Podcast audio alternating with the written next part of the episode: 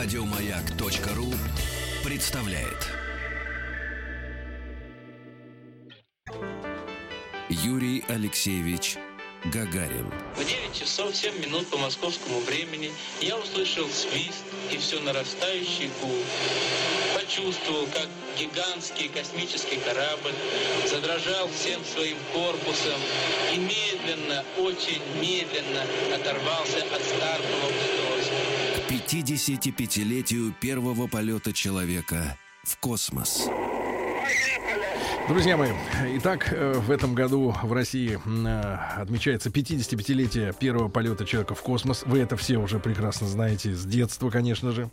Этот факт научный. На этой неделе мы э, отметили очередную годовщину, не круглую, правда, но тем не менее, в следующем году будет круглая дата полета первого искусственного спутника Земли, да, 4 октября. Все это мы тоже знаем. Ну и мы продолжаем при помощи наших друзей э, Роскосмоса, да, э, встречаться в нашей студии с уважаемыми людьми, докладчиками, которые э, объясняют нам э, космос с разных сторон. И я чувствую, что мы постепенно подходим к очень печалющему, печалющему нам э, факту, подходим к нему, uh-huh. что полет в космос, э, конечно, с одной стороны, это героизм. Ну, тех людей, которые непосредственно летят, например, да. Но полет в космос это прежде всего, конечно, расчеты, наука, да, точные какие-то вычисления. И вот как бы мы не э, сказать, старались от этой темы закрыться, от интегралов, я имею в виду, Владик, угу. но от математики, к сожалению, никуда не, не уйдешь, без, не убежишь. Без нее героизм невозможен, к сожалению, да. И Роман Вячеславович Шамин, э, не первый раз мы с ним встречаемся. Роман Вячеславович, доброе утро. Доброе утро. Спасибо вам огромное за то, что вы с нами сегодня. Доктор физико-математических наук и заведующий кафедрой математическое моделирование в космических системах в Российском университете дружбы народов, да. Вот мы э, сегодня будем говорить о математике и о космосе. Да. И, конечно, очень важная тема, э, как э, объяснить детям, да, что вот все вот эти дроби, которые потом переходят уже в формулы и прочее, и все сложнее и сложнее, что это не просто ради того, чтобы папа ремнем не выпорол э, за двойку, да, не ради того, чтобы учителя порадовать, но это все практически конкретно используется. Потому что вот для меня, честно говоря, математика в школе это была совершенно отвлеченная от практической жизни история. Вот, э, ну, гораздо дальше, чем биология какая-нибудь. Ну, зарплаты да? еще не было, смысл. да, Считать и, нечего. И, и, и, и было непонятно абсолютно, а вот эти все вычисления, эти все формулы, они для чего? Да, к сожалению, в школе детям не объясняют этих практических значений. Но арифметика почему так хорошо идет? Потому что бабки считаются хорошо, удобно. Э, каждый ребенок знает, как пойти в магазин. Но дальше вот эта практическая история, вот ваше увлечение математикой, оно как произошло? Ну, оно произошло, э, так сказать, потому что я... Вы захотел... же увлеченный человек. Да, конечно. Я захотел заниматься наукой, а в институт я поступил в 93 году. А, достаточно сложное материальное время для нашей страны. Вот. И если бы я захотел заниматься, там, скажем, элементарными частицами или какой-то молекулярной биологией, понятно, что тогда э, было очень сложно найти финансирование для, чтобы заняться этим. И, а кроме того, ну, понятно, если я захочу заниматься какой-то ядерной физикой, мне нужен реактор, а кто меня там пустит студента первого курса? Какой uh-huh. наукой можно заниматься с первого курса? Ну, можно там, может быть, гуманитарными науками, но мне было ближе математика, естественно. А математика, для чтобы ей заниматься, нужен просто карандаш и бумага. Да и то не всегда. Ну, в лучшем случае логарифмическая линейка. Нет, логарифмическая совершенно не нужна. И я, не нужна? Ну, нет, Слушайте, у меня мне... она была, я умел ей пользоваться, так сказать, но это только благодаря моему папе, который мне это показывал. Но в жизни она ни разу не пригодилась. А меня с детства все время пугали. Э, вот мне показывали логарифмическую линейку, там еще стеклышко такое было. Ага, да. Ползающееся, да. И вот две шкалы вот эти, которые туда-сюда перемещаются, перемещаются, говорит, вот вырастешь, Сережа, будешь логарифмы считать. Господи, это была самая страшная вещь в доме. Вот, адская, я ее боялся. Потому что непонятно абсолютно. Э, Роман Вячеславович, ну а математика о чем нам говорит вот применительно к космосу, да? Что она э, делает для тех людей, которые так же, как и мы, так сказать, э, Нет, ну, далеки? Да, ну, во-первых, если говорить сразу про космос, то ясно, что мы полетели в космос сначала в математике на бумаге.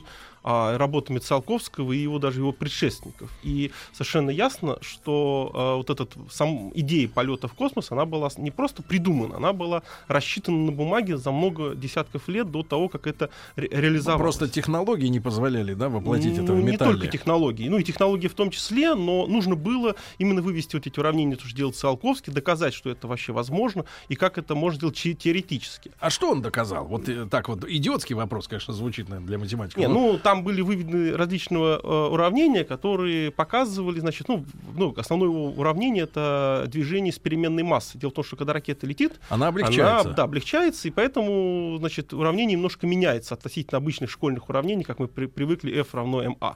Вот. А, ну, кроме того, он, им были вычислены вот эти первая и вторая космические скорости, значит, как выходить на орбиту. Это достаточно деликатные вещи. П- Спрошу деликатно. э, Интегралы участвуют вот в этих Обязательно, формулах? конечно. Вот они где Вот. нужны. Вот она, вот она где эта зараза. Так. Ну, а кроме того, когда уже... А почему это важно, э, что э, масса облегчается, что мощность двигателя надо Нет, прига- ну, дело в том, что у нас ведь э, закон Ньютона, да, что сила равняется ускорению на массу. Так. Вот если у нас масса постоянная, как мы в школе решаем, вот шарик массы там 1 килограмм, подбросить такой-то силой, на куда он улетит, с, какой, с каким ускорением. Но здесь в процессе полета у нас масса меняется, она переменна от времени t. И мы получаем, вообще говоря, дифференциальное уравнение с переменными коэффициентами, которые, ну, чтобы его решить, ну, уже не так просто, как это делается в школе. Нет, нельзя сказать, что это уж самое сложное уравнение, что это, так сказать, до этого раньше не додумывались. Вот, но, тем не менее, нужно, были, нужно было этот этап пройти. Чтобы, грубо говоря, корабль достиг какой-то определенной точки. ну, конечно, да? не, но Чтобы потом... он не улетел. Не, ну, во-первых, чтобы он, во-первых, он взлетел, чтобы он... Не упал. Да, чтобы он не упал, и чтобы он вышел на орбиту и так далее. То это не, не очень простая задача. Не, ну, а кроме того, математика, когда мы уже стали делать ракеты, вот, то тут, э, ну, конечно, там были ракетчики, инженеры, химики делали, так сказать, компоненты топлива и так далее, но математики были бок о бок а, со всеми, так сказать, и в Германии фон Браун, и, так сказать, в СССР с Королевым а, работали математики, ну, просто самым непосредственным образом. Посмотрите многие фото- фотографии Королева, вот, и увидите там рядом с Тех, ним кого такого- вы не узнаете, это Да. математик. Это Келдыш, да, Мячеслав Селович Келдыш. Вот, А наш- он математик. да, он математик. Ну, можно сказать, что он был еще механиком. Он, ну, механика в данном случае это математическая дисциплина. Да, вот, и на, на многих фотографиях он, ну, как сказать, везде присутствует и по, по праву, потому что, так сказать, без его участия в э, космической программе, ну, точно бы мы бы спутник запустили, и Гагарин бы не полетел. И кроме того, если зайти аллею космонавтов вот на, на ВДНХ, вот, да, где стоят бюсты, так сказать, э, деятелей э, на наше советское ракетостроение, то там э, Келдыш э, совершенно точно есть между Королевым и Глушковым. Здравствуйте, Рустам. Доброе утро, Сергей. Спасибо, что пришли к нам сегодня. Да. А, Роман Вячеславович, ну а, м, а, а, эти расчеты, да, а, основываются на фундаментальных каких-то вещах, вот Конечно. космические, да? Конечно, да. Значит, э, вообще э, математика, она играет несколько ролей. Значит, одна роль это прикладная, то, что ну, легче всего объяснить. Вообще, окру- э, оглянитесь вокруг себя, все, что вы здесь увидите, э, ну, почти все, может быть, там, кроме воды, да и то, все сделано с помощью какой-то технологии. Любая технология, а уже в 19 века, э, она требует расчетов математики, как минимум форму. Поэтому и компьютеры, и пластмасса, и вот это пластиковый стаканчик, микрофон и так далее, все сделано никак не без математики. Это первое, что просто объяснить. Вторая компонента математики, что, как говорилось, да, что она ум в порядок приводит. А, Дело в том, что мышление наше, э, оно не всегда отточено как компьютер. И э, для того, чтобы его сделать наиболее эффективным, нужно применять определенные правила. Они вполне очевидны вообще для любого э, разумного человека. Вот. Но математика позволяет вот, эти, вот, эту, вот эту разумность окончательно отточить. Вот. А кроме того, математика играет роль э, действительно и как фундаментальная наука, которая э, позволяет придумывать э, вещи, которые будут востребованы после. То есть вот больш- э, большинство вещей, которые потом реализовались, были сначала сделаны в том или ином виде в математике. Это вот, например, как? Ну, э, Ну, к примеру. Ну, к примеру, дифференциальные уравнения были, так сказать, э, придуманы там Ньютоном на- намного раньше, чем появились самолеты, ракеты, пароходы и машины. Вот, да, а для когда это стало, ну, стали, мы стали это создавать, то нам потребовались, скажем, дифференциальные уравнения. И вот они уже были.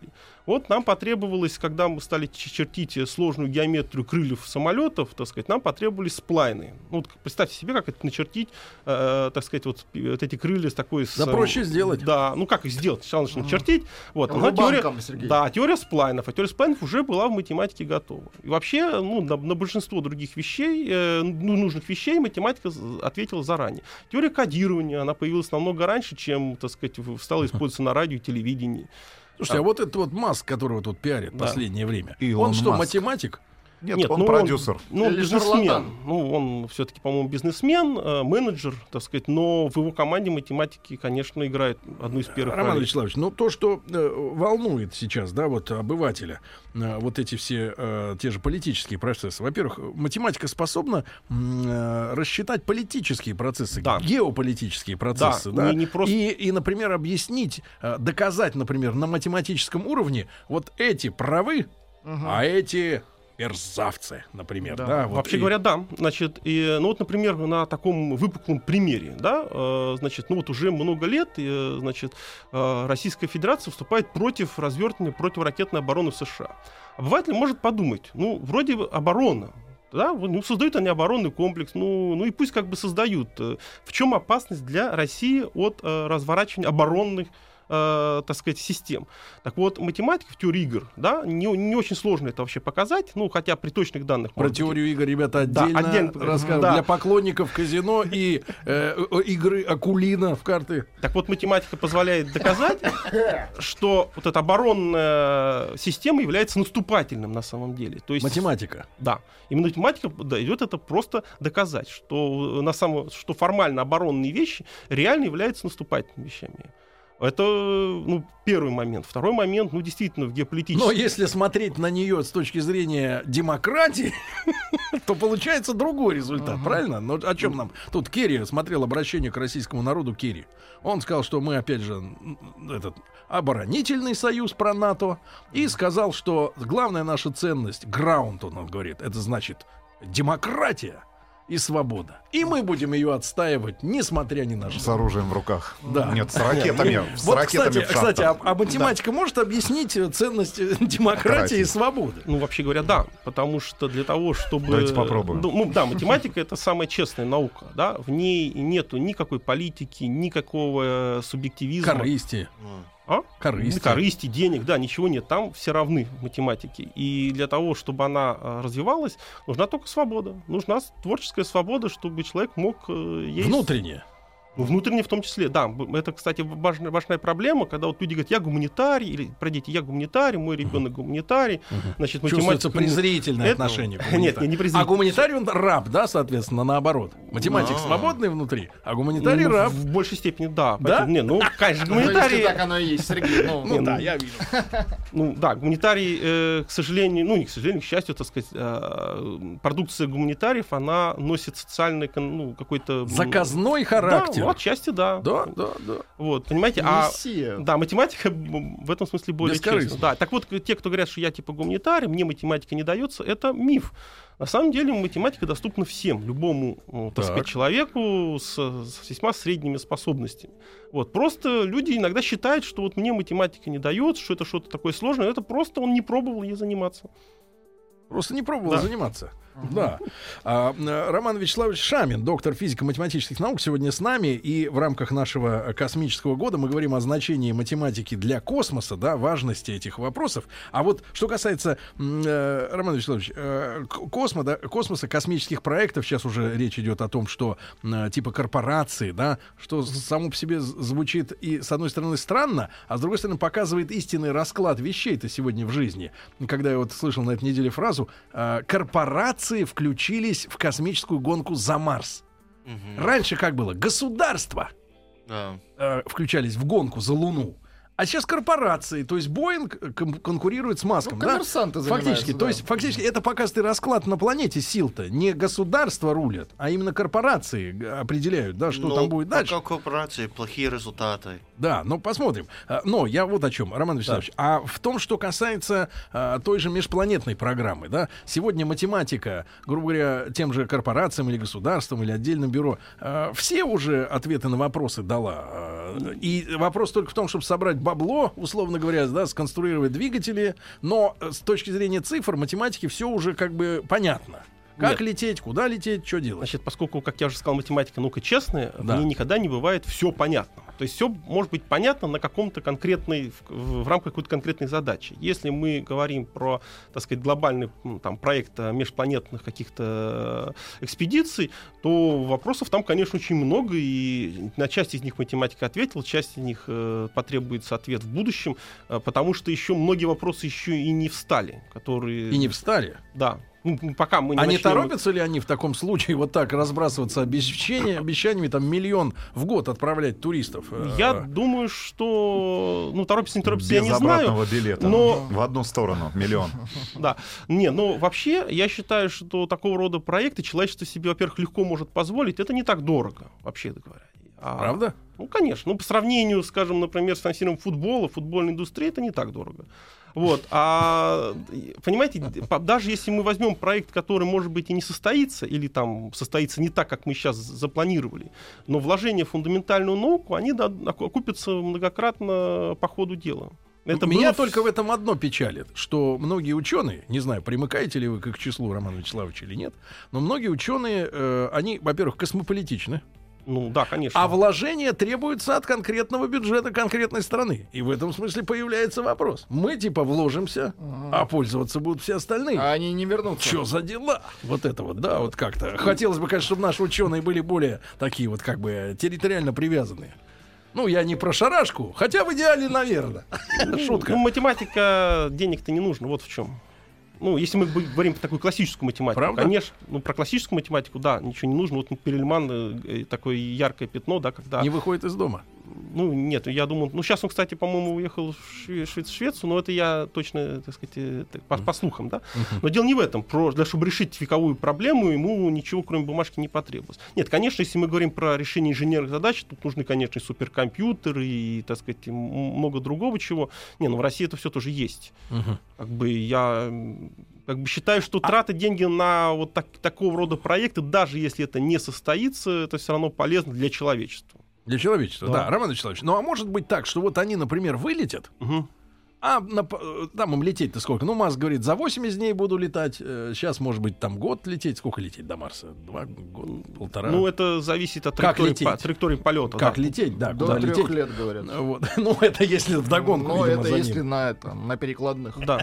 Да-да-да. Но неважно. И вдруг вы летите, и вдруг вы понимаете, что э, расчеты какие-то неправильно сделаны или, или не рассчитаны так, как надо. Э, В принципе, я так понимаю, что экспедиция была бы обречена. Если, бы, Ну, если все вот заранее на Земле не просчитать на Ну, компьютере. конечно, конечно. Не, ну если все на Земле заранее не просчитать, она просто бы не полетела. Так сказать, это даже сомнений нет никаких. А мы сегодня с математической точки зрения вот нашу Вселенную, да, ближайших соседей полностью просчитали, про- просчитали. То есть они ну, полностью изучены. Не, ну, Для того, чтобы вот все вот эти вещи, шаги, да, конкретные траектории, направления, векторы, ну, все просчитать. Не, полё- э, траектории полета, так сказать, э, околоземных, э, так сказать, объектов, да, они просчитаны достаточно точно, но проблемы при межпланетных перелетах могут быть не только. Там и солнечный ветер, и вот эта радиация, которую нужно тоже подумать. Ну, там масса других проблем, магнитные поля, как электроника себя поведет в тех или иных условиях. Ну, здесь э, требуется даль- дальнейшее исследование. Требуется. Ну, а с вашей точки зрения, вот э, э, там, пока оптимисты заявляют там о полете в течение ближайших, там, наверное, 10 лет, но на самом-то деле мы э, насколько далеки от вот такого проекта? Ну, Вы даже употребили слово, может быть, такой проект и не состоится. Да. А, ну, 10 лет все-таки довольно оптимистично, мне кажется. Но 20 лет это пессимистично. Вообще мир, же, время сжимается, и все происходит значительно быстрее. И то, что нам сейчас кажется 10 лет, это так, так долго, на самом деле все может произойти быстрее. Так сказать, ну, Друзья Надо, мои, но пробовать надо. Значит, друзья мои, если есть вопросы по математике, я имею в виду не для ЕГЭ, а, вот, а глобального характера, пожалуйста, можете присылать их, плюс 7967 103 5533. М, Вот, и гуманитарии прошу не, от, это, не отказываться от кайфа задать э, умный, хороший вопрос. Э, Роман Вячеславович Шамин, доктор физико-математических наук, сегодня у нас э, в гостях в студии. Мы сегодня говорим о роли математики, в том числе в космической технике, в космических полетах, о теории игр отдельно поговорим, да, для тех, кто хочет срубить бабла сейчас и сразу, слушать внимательно. Мы будем говорить для вас. Юрий Алексеевич Гагарин. Было трудно пошевелить рукой. Я знал, что это состояние продлится недолго, пока корабль наберет необходимую скорость и выйдет на орбиту вокруг Земли. 55-летию первого полета человека в космос. Друзья мои, э, с нами сегодня в студии Роман Вячеславович Шамин, доктор физико-математических наук, заведующий кафедрой математическое моделирование в космических системах в Российском университете дружбы народов. И вы знаете, я внимательно наблюдаю за тем, как Роман Вячеславович смотрит на присутствующих в студии. Нас спасает только то, что нас в четверо больше. А во-вторых, я понимаю, И то, что у меня по математике была твердая пятерка, я выиграл республиканскую олимпиаду по давайте сделаем математике. теперь В сказку. 80 Ну и что? в 88 Давайте году. так, да, было- это было давно. Да, это было в Таджикистане. В карты выиграли. Сегодня это звучит как, знаете, я не знаю. Вальчики. Да, так вот, друзья мои, и, и, конечно, я понимаю э, Романа Вячеславовича, примерно та же ситуация, как если бы, например, мы, а по некоторым данным мы уже делали это, и американцы, изловили бы гуманоида, и вот вокруг него собралась такая группа ученых, а он Всем, смотрит на них вот с зелеными глазами и думает, вот дебилы. И, и понимает, что они даже не понимают, что он говорит. И, и, конечно, с этой стороны, некоторая трудность, это я понимаю, но мы стараемся изо всех сил, стараемся. Да, Роман Вячеславович, э, значит, про, давайте поговорим а, я обещал про теорию игр да, сначала. Потому что, конечно, тема, тема давнишняя, да, люди пытаются просчитать э, вероятность. Ну, за исключением тех случаев, когда, конечно, у однорукого бандита электронная начинка и программа написана правильно с точки зрения хозяев, да. Но вот если говорить о так называемом честном казино, да, и вообще о честных, так сказать, каких-то раскладках, да, куда с- специально не вмешиваются, а, значит, варюги, а вот о каких-то честных вещах. Действительно, как вот теория э, игр объ- объясняет нам наши шансы? Нет, ну, во-первых, э, честное казино э, всегда там выигрыше только само казино, э, так сказать, Это, и по теории игр? Не, ну это просто по ее со- со- со- просто по всем умолчанию. правилам, по всем по идее самого казино э, должно обогащаться само казино. Если бы само Иначе бы смысл. не выиграл, его просто бы не было. И это просчитано? Э, Ну, а что тут считать? Конечно. Нет, это, это, это здесь не нужна теория игр, здесь нужна простая те- теория вероятности, и поэтому здесь нет никаких проблем. Теория игр вообще возникла не для, не для казино. Ну, изначально, конечно, для салонных игр в том числе. Но вообще идея теории игр вот какая. Если мы хотим принимать какое-то решение, а, значит, часто мы его так сравниваем. Ну, есть какая-то одна альтернатива, второй вариант, третий, пятый, десятый. И мы для, на каждый вариант можем просчитать, что мы из этого получим да, и найти оптимальный вариант. Это вот э, задача оптимизации. Но если мы, э, когда принимаем решение мы, кто-то еще принимает решение, э, результат общего, э, результат будет зависеть от нашего решения, от решения другого человека, он может быть не обязательно нам прям э, противником, это может быть просто некий сосед, да, вот, то э, тут уже мы должны выбирать не то решение, какое нам больше всего выгоднее, а с учетом того, что противник, ну или со- соперник, или их соперники могут принять решение, которое оптимизирует их э, их, э, их, ну, как бы их функцию выигрыша. И таким образом... Мы о Да. политических играх здесь можем Любых, говорить. любых, экономических, политических, военных, то есть э, принятие оптимальных решений в условиях противодействия. Вот это задача теории игры. Это, кстати, довольно фундаментальная задача, потому что вот э, для ее решения потребовались, вообще говоря, серьезные э, новые подходы. В частности, вот эти смешанные решения, э, значит, когда было доказано, что, оказывается, нужно принимать иногда случайные решения. И они будут На оптимальны. обум. Ну, не на обум, а с заданными вероятностями, что То оптимально... есть а, математика позволяет нам пользоваться интуицией? Не интуиция, нет. А Да. что это? Нет, речь такая о том, что если у вас есть несколько... Или рандомайз, как бы вот. Да, так вот. рандомайз, да. То есть Таким э, вообще вот так, так, на обум. Ну, не- иногда да. Иногда, э, так сказать, просто любое наобум будет более э, выигрышной ситуацией, чем любое другое решение. То есть, если вы играете в орлянку, то есть вы, э, скажем так, за- загадываете... Ну, вот Вальчики Рустам играл. Да, то оптимальный вариант здесь вы должны у себя подбрасывать монетку и загадывать 0,1 с вероятностью 1 вторая, а, так сказать, а не, не подбирая, не пытаться подбирать вот эту последовательность э, нулей единиц, э, так сказать, сам- сам- самим. Иногда. Но это всегда так. А это- в сложных процессах, когда действительно много игроков, да, много заинтересованных Да. сторон, в тех же там вот, э, грубо говоря, политико-военных таких противостояний, да, да, участников, да. глобально, да. там тоже есть вариант Обязательно. орлянки? Э, Обязательно. Ну, есть игры, конечно, в нормальной форме, э, такие как там шашки, шахматы, да, это простые игры. В том смысле, что тут нету никакой сокрытой информации. Четкие. Есть Нет, правила. полное, э, мы владеем полной информацией. Если Всё мы прозрачно. да, если на поле боя, так сказать, есть такой полковник Блот, это, так сказать, в игр, так сказать, такая фигу- фигура вымышленная, да, вот на них а, оттачивается теория игр. Так вот, там, вот полковника Блота, значит, у него есть какое-то ограниченное количество войск, ему нужно защищать либо свой штаб, либо нападать на штаб противника. Вот, и, ну, и а у противника тоже есть свои какие-то ресурсы, а, и вот здесь а, он должен э, выбирать между, так сказать, защитой и нападением случайным образом. Это доказано. Ну, там надо, конечно, все заформализовать, но это можно показать, что он должен принимать случайным образом. И, Ну, как ему захочется. ну, нет, с заданными вероятностями. Понимаете? И, То есть, там, Ему грубо говоря, с вероятностью 0,3 он будет защищать, а с вероятностью 7 он будет нападать. И это тогда лишит э, его противника возможности м, предугадать его ход и... А, то, что, то самое, что о нас говорят, а ру- русские непредсказуемые. Ну, в каком-то смысле, да, такая стратегия иногда может быть очень выгодной. Во всех областях. Ну, ну не, ну я говорю, что в Ну, я некоторых играх есть и чистые решения, но, как правило, теория игры дает Я смешные вот решения. не хотел бы, так сказать, э, зная, что нас слышат и на Садовом кольце, и в других местах, и на набережных, где находится их посольство, там мощная антенна, они хорошо принимают маяк, слушают внимательно за нашими докладчиками. Но я так понимаю, у нас же есть м, в структуре, ну вот тут как-то вот в СВР руководство сменилось, вот, э, э, есть математический анализ вообще ситуации, да, наверняка ведь в спецслужбах тоже. Этого я наверняка не знаю, но совершенно точно, что должен быть. А вот, кроме того, даже в советские времена вот, э, вычислительный центр и, и Институт системного анализа, который создавал Никита Николаевич Моисеев, вот, а то задачи, которые ими ставились, это ставились высшим политическим руководством э, Советского Союза. То есть на научной основе Да, принималось решение. да, как, э, как будет э, разыгрываться тот или иной конфликт в случае, так сказать, его эксэскалации.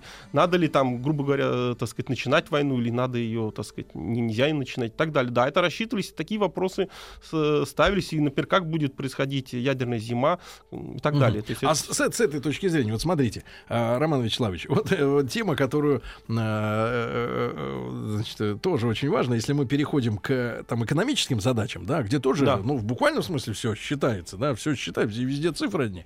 Прибыль, дебет, кредит и все дела.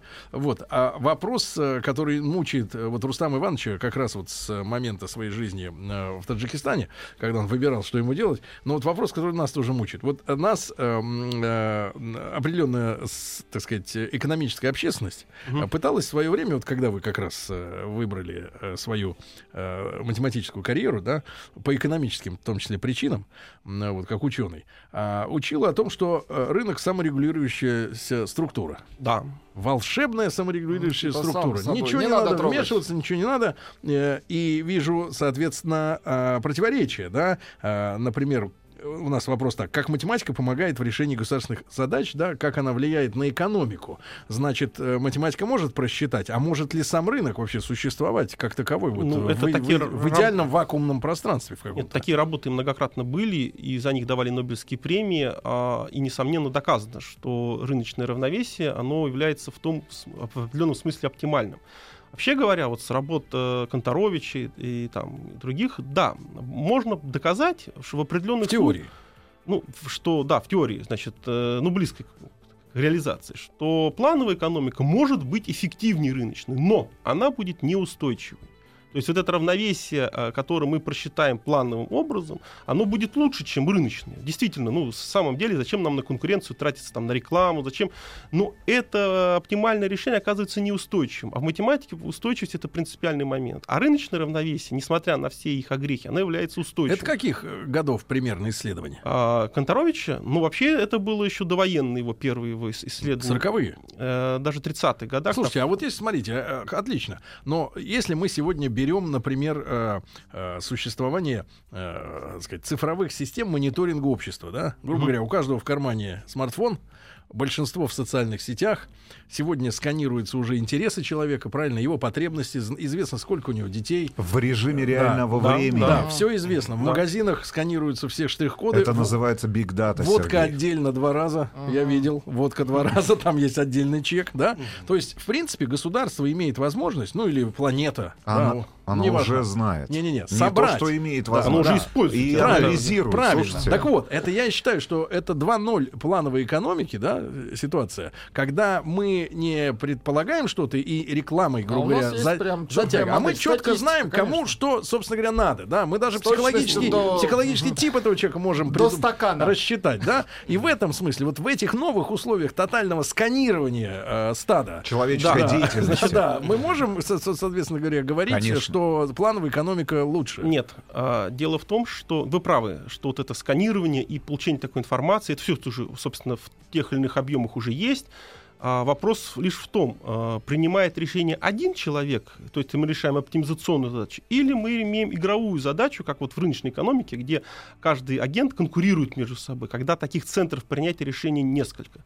Вот если таких центров принятия решений несколько, то это дает устойчивость для а, вот этих оптимальных решений. Само решение может быть менее оптимальным, но оно будет устойчивым. Дело А что значит устойчивым? Вот а устойчивым значит, это что? Ну, устойчивость вот в чем. Вот а, там э, Samsung выпустили сейчас Galaxy Note 7, да, которого э, загорается вот эта батарейка. Ну, сейчас, да, сейчас серьезные проблемы. Но от этого рынок э, смартфонов глобальный, в общем-то, не сильно потеряет. Ну, не будет этого, будут айфоны там или еще какие-то другие. А если бы мы бы все просчитали, у нас был всего один телефон, да, который самый хороший, и вдруг у него раз, вот что-то э, приходит некая осечка, и тогда мы остаемся в без телефонов. Вот, ну, это вот один из таких примеров. Мгм. Поэтому устойчивость, э, вообще говоря, это а, вот жизнь, она непредсказуема. И, кстати, математика тоже это показывает и доказывает, да? Так. Поэтому вот эти то, что мы все насканировали про людей, это мы сейчас просканировали с определенной погрешностью. А кроме того, ну, жизнь меняется, новая мода, новые какие-то веяния, новые какие-то события. Вкусы. Да, и, э, так сказать, рыночная экономика, она позволяет вот эти а, небольшие изменения в, в самой экономике нивелировать. А, Но а рыночная плановая какая? экономика Действительно, приводит- действительно в голом виде, само как бы регулирующий, без, э, так сказать, попыток ее направить куда-то. Ну, Какое-то русло. Ну, вообще говоря, э, значит, ну, тут есть... э, Потому что у нас в сознании как? Рынок — это хаос. Да, Ну. грубо говоря, хаос, на котором тут же по- появляются, грубо говоря, силовые элементы в виде бандитов, которые начинают давить свои, так сказать, Нет, ну- интересы не, не глобально над всем рынком, а просто я тупо могу- продавливать через массу. Монополия. Вообще, это что не, же смотрите, вообще жизнь а, и, так сказать, и в планетарном, и личный человек — это хаос. Значит, наши нейроны, они находятся в хаосе. Они не, никак не компьютеры, так сказать, строго, так сказать, по, раз- разложены по полочкам. Все происходит хаос. Вообще говоря, хаос — это оборотная сторона порядка. В этом хаосе рождается а, о- вот это порядок. Дело в том, что компьютер, вот, ну, ткни его там, да, иголочкой, там от проводочек оторвался, он перестал работать. А человек, слава богу, да, даже получив серьезные травмы, тем не менее продолжает жить. Ну и не только человек, вообще живое существо. За счет того, что нету такой вот выстроенной системы, да, каждый орган, он самоорганизующий, это самоорганизация в хаосе. Значит, это первая проблема. Что касается, значит, рынка, ну, про бандитов. Ну, вот бандиты — это задача государства, чтобы этого, э, ну, это, это, исклю- это исключить. Не, ну, помимо... Так, а таким образом, Не, ну, а например, кроме- нет. у контрапупиевых бандитов, которые являются членами рыночного сообщества, не влезает ли оно таким образом в рынок? Ну, влезает, конечно. честный. Нет, ну, влезает. Нет, конечно, голый рынок невозможен в принципе, потому что, а, а кроме как рынка, у нас еще есть ну, даже образование, у нас есть еще нек- нек- некоторые моральные обязательства. Мы не можем, так сказать, выбросить, так сказать, людей старшего поколения. Мы обязаны за них, э, о них заботиться. И это должны не только делать, э, так сказать, сыновья и, и внуки, да, но это должно делать и государство в том числе. Конечно, это не вписывается в рыночную экономику, и в этом смысле а, ну, происходит происходит некая деформация, конечно. Нет, но э, глобальным, э, так сказать, э, реактором экономики современного государства может быть только рынок. И в Российской Федерации... А как же брать, числе- например, то, что мы, ну, об этом мы чуть позже поговорим, но вопрос поставлю. Э, Если мы берем, например, глобальную экономику, да, куда Да. мы вписали, вписаны, Истинно. но уровень развития разных э, территориальных рынков разный, да, и объемы, и, и сознание его, и, так сказать, напор. Об этом мы сегодня тоже говорим с точки зрения математики. Юрий Алексеевич Гагарин. Земля сообщила, прошло 70 секунд после старта. Я ответил, понял вас, все хорошо.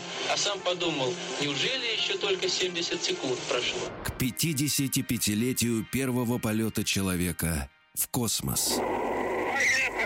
Друзья мои, итак, сегодня, значит, э, на допросе у нас с вами, давайте так честно говорим, на допросе Роман Вячеславович Шамин, несмотря на то, что он, э, так сказать, э, интеллект- Ученый. Да, ученый, он должен ответить на наши конкретные житейские вопросы, как доктор физико-математических наук, да, потому что в свое время э, вот ваше вот это сословие э, физи- физико-математических специалистов, оно дало большой прирост, я помню, и в Госдуме, ну вот, вернее, как это назывался, Совет народных депутатов resultado.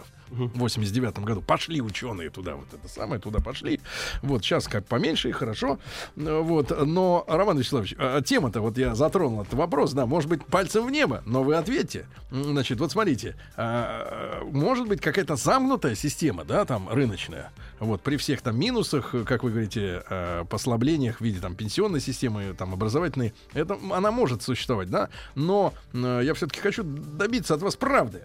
Вот, а правда всегда одна. Значит, э, в глобальном мире можно ли всерьез говорить о честной, э, свободной рыночной экономике, если другие экономики, входящие в эту свободную рыночную, вот эту глобальную среду, да, э, имеют гораздо больший опыт развития, да. В свое время капиталы нажили на торговле наркотиками, да, например. Ну, гораздо более имеют значительные ресурсы ресурсы, и ты оказываешься в свободном этом рынке, ну, просто захваченным, грубо говоря, и все.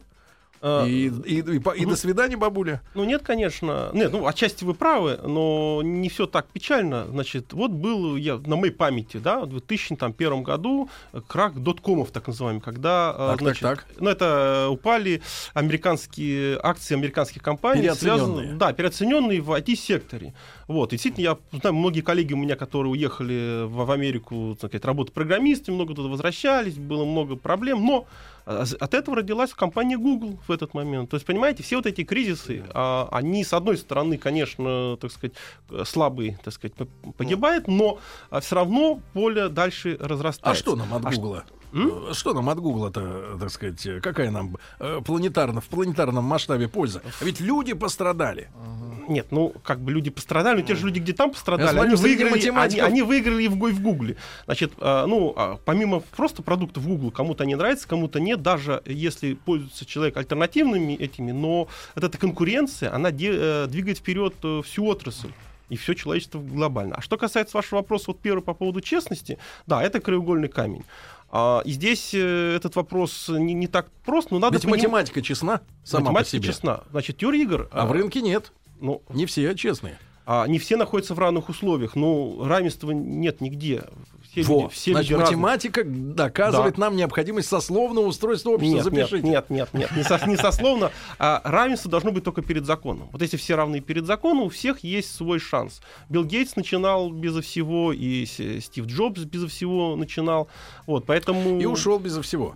Да. Вот, Роман Вячеславович, а что касается вот нерешенных проблем, да, математических, в практическом смысле, вот что мы, на какие вопросы не можем еще пока ответить? Да, мы на очень многие вопросы не можем ответить. Мы вот Ну, что раз говорили вот про... самая актуальная вот э, такая задача, Ну, которая спрашивают, стоит. и Да. спрашивают э, наши слушатели, скажите, может быть, остались еще нерешенные Очень много. математические задачи, за которые дают миллионы долларов? Да, дают. Какая самая ценная из них с прикладной точки Да, зрения? самое ценное, наверное, вот э, про... э, тут две задачи. Одна задача на вес, уравнение на вес токса, за них дают как раз миллион. Это Давайте тоже- попробуем решить. Да, А, вкратце, значит, сейчас, она правда. описывает движ- движение жидкости, вязкой жидкости, значит, а, и надо доказать существование и единственность э, решения этих задач. Это первая первая задача, которая имеет прикладное значение, потому что жидкость, как мы уже говорили в прошлый раз, это океан, кровь и так далее.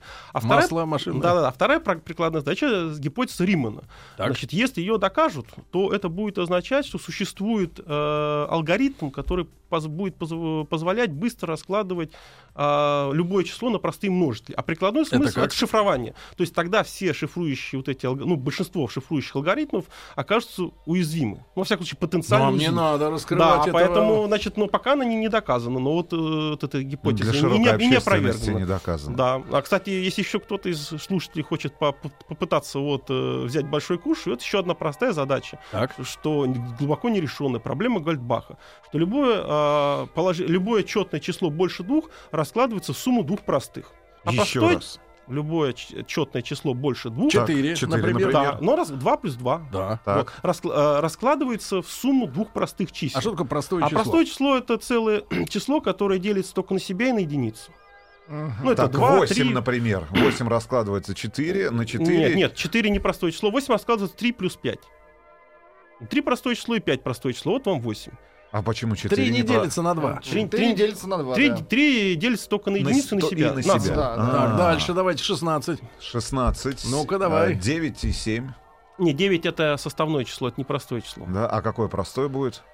16, э, 3, 13, например. 3, 13. Да, но сложности... Мы запутаемся. Да, да, да. Нет, так вот, да, да, Ну, миллион долларов дают. Миллион. А, а в практическом смысле зачем это нужно? А, Доказать вот эту историю. ну, вот это- Кайфовать. Для удовольствия?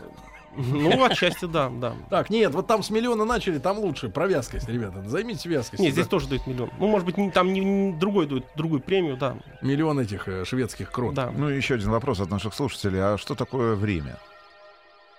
Ну, во- вообще, время Ну, это... с точки зрения математики. С точки зрения математики, это пр- просто четвертая координата к нашему пространству. Тогда мой любимый вопрос. Есть ли пятая, шестая и седьмая доказанная математика? Координата. Нет, а, значит, я вам отвечу так. Значит, знаете, в чем с- с- вообще смысл математики, на самом деле? Все, что я сказал, тоже верно, но самое главное не сказал, сейчас скажу. Правда, эта цитата близка к, к тому, что говорил Лев Ландау. Он говорил, так он говорил примерно следующее, что мы так зашли глубоко в понимание природы, а, и с- истинное торжество человека, а я добавлю математики, состоит в том, что мы можем а, понять вещи, которые не можем вообразить. Вот математика, она позволяет понять то, что человек не может вообразить, в том числе и то, что вы говорите про пятое измерение и так далее. Так, ладно. Да. Нужен перерыв. Сложно, да? Да, немножко. А, да, Роман Вячеславович, ну спасибо вам большое, вы нас погрузили. А, значит, задача такая следующая в сегодняшней программе, чтобы, ребята, если вы видите, что у вашего ребенка получается, э, значит, э, в математике, да, э, понимать больше, чем вы, Отдайте его туда же, куда отдали в свое время Романа Вячеславовича, правильно? Вот, туда же. Пусть он там э, э, сидит и, и приносит пользу.